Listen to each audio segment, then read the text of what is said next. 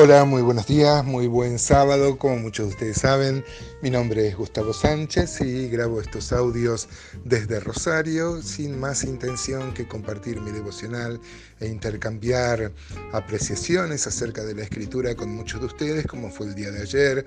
Muchos de ustedes me han contado acerca de personas que conocen o aún en algún estadio de sus vidas que en medio del dolor se han vuelto contra Dios o han visto a Dios como, como un enemigo, ¿no? como la prueba nubla nuestra vista y podemos cometer el mismo error que cometió Job. Hoy vamos a terminar el capítulo 19 con una nota de esperanza desde el versículo 23.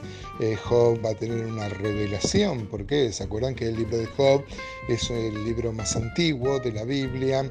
Eh, encontramos muchos aspectos de la teología que luego fueron mejor desarrollados en, él, en la revelación bíblica. ¿no? Nosotros este, tenemos que tener siempre esto presente.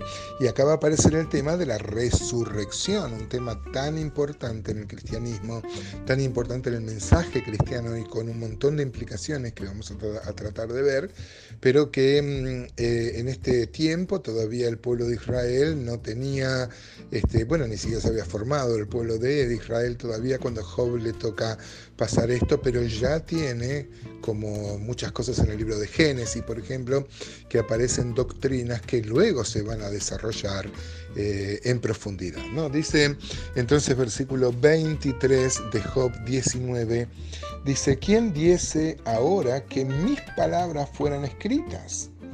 ¿Quién diese que se escribiesen en un libro? Que con cincel de hierro y con plomo fuesen esculpidas en piedra para siempre. Mire cómo Job deseaba que esto que estaba sintiendo y que va mm, a hablar como una revelación acerca de la resurrección, este, fueran escritas, así deseaba, con un cincel de hierro sobre la piedra y con plomo, ¿no? Para hablar de cómo le gustaría que esto permanezca.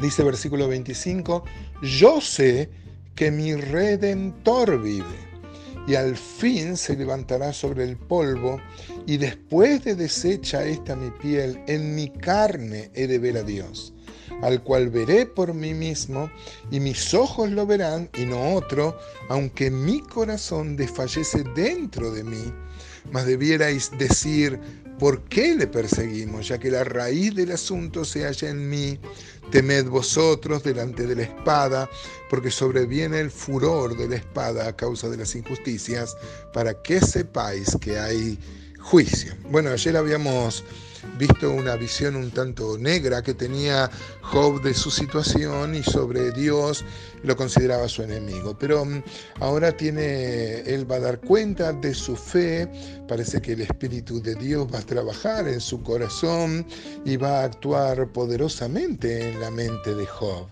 Eh, aquí va a dar el testimonio, como decíamos en la introducción, de una buena confesión, va a declarar la firmeza de su fe y la seguridad de su esperanza. Eh, va a hablar de la resurrección. y, va a decir, yo sé que mi redentor vive. Esto siempre ha sido interpretado como un anuncio de la resurrección. No sé si cómo lo sentía Job, pero por lo menos está inspirado y vemos acá una declaración de lo que es una verdad bíblica desarrollada eh, ampliamente y en especial en el Nuevo Testamento luego de la resurrección de Jesucristo. Eh, va a decir Job, yo sé que mi redentor vive. Usted sabe que el Redentor era aquel pariente cercano que tenía que redimir a una mujer cuyo marido se había muerto. Eh, se acordará usted del libro de Ruth, por ejemplo. Así va a ser Booz, eh, se va a llegar para redimirla. Tenía que ser un pariente cercano y por eso es tan importante aplicarlo esto a Cristo. Cristo es nuestro Redentor. Él se hizo nuestro pariente cercano para venir a salvarnos, a llevar nuestro pecado.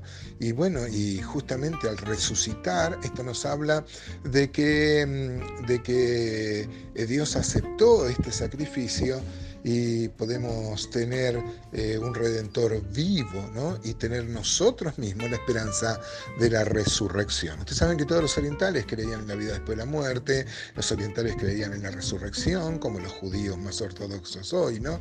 Pero este pero el tema de la resurrección no era como usted recordará cuando este, el apóstol Pablo estaba en Atenas, por ejemplo, y dice que cuando habló de la resurrección, eh, ahí le dijeron ya te oiremos otra vez palabreros, como que se enojaron, ¿no?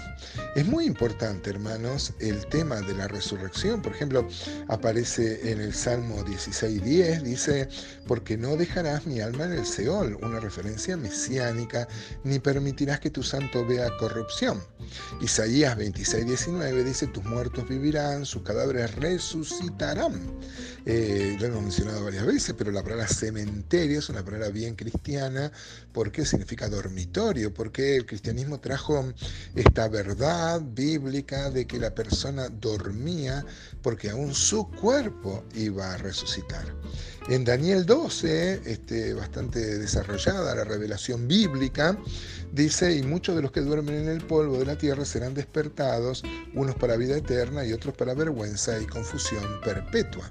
Yo, la este, resurrección no era un tema muy ampliamente creído. Usted recordará que en los tiempos de Jesús había todo un grupo de intelectuales, eran los saduceos, eran sacerdotes que no creían en la resurrección. Bueno, tampoco creían en ángeles, ¿no? Pero este, fíjese que eran muy, eran los intelectuales y no creían en la resurrección. Así que este, eh, por eso es tan importante, por ejemplo, la fe de Marta. Marta creía que su hermano iba a resucitar en el día postrero. ¿no?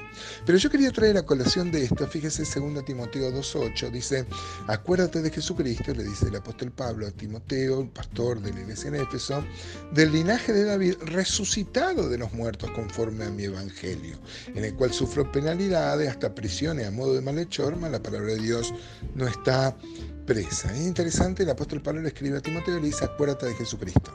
Y yo también les podría decir a ustedes y me digo a mí mismo, acuérdate de Jesucristo. Eh, del linaje de David, resucitado de los muertos. Cristo es predicado crucificado porque su, cruz este, este, nos trajo redención. Pero dice, acuérdate de Jesucristo resucitado. Porque eso nos habla del señorío de que Dios aceptó este sacrificio y hoy es el Señor. Fíjese lo que dice Romanos 14:8, dice, pues si vivimos para el Señor, vivimos. Y si morimos para el Señor, morimos. Así que sea que vivamos o que muramos, del Señor somos. Porque Cristo para esto murió, o sea, para ser Señor. Y resucitó. Y mire el apóstol Pablo qué enfático que dice, y volvió a vivir, por si alguno no sabía lo que significa resucitar. Eh, porque Cristo para esto murió y resucitó y volvió a vivir para ser Señor así de los muertos como de los que viven. Así que eh, la resurrección del Señor, no, no, solo podríamos leer tanto acá de 1 Corintios 15, no solo nos hace pensar en nuestra propia resurrección, sino que enfatiza el hecho de que Jesús es nuestro Señor. Ojalá tengamos este, este, este pensamiento presente en el día de hoy eh, para que nos anime a confiar más en el Señor.